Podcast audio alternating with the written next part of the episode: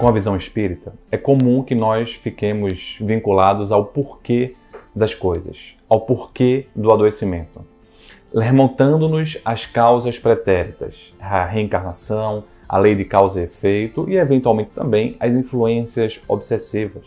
Mas, além disso, a visão espírita nos dá a noção do para quê, ou seja, a finalidade.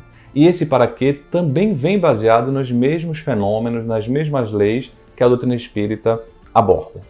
Quando pensamos no para quê, nós começamos a perceber que o para quê envolve não só a pessoa que passa por algum adoecimento, mas a família, mas os profissionais de saúde que estão envolvidos, mas também a sociedade como um todo.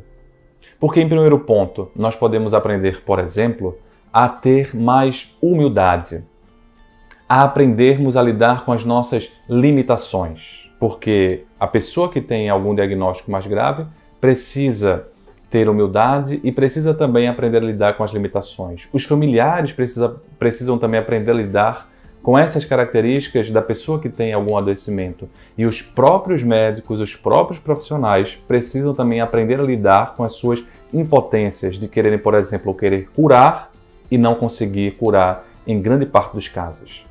A casa espírita, o trabalhador também, porque muitas vezes querem dar soluções e às vezes a solução é a própria vida, é a própria existência. A sociedade a poder aprender a amar mais de forma inclusiva pessoas que trazem características comportamentais diferentes pela esquizofrenia, pelo transtorno bipolar, qualquer que seja.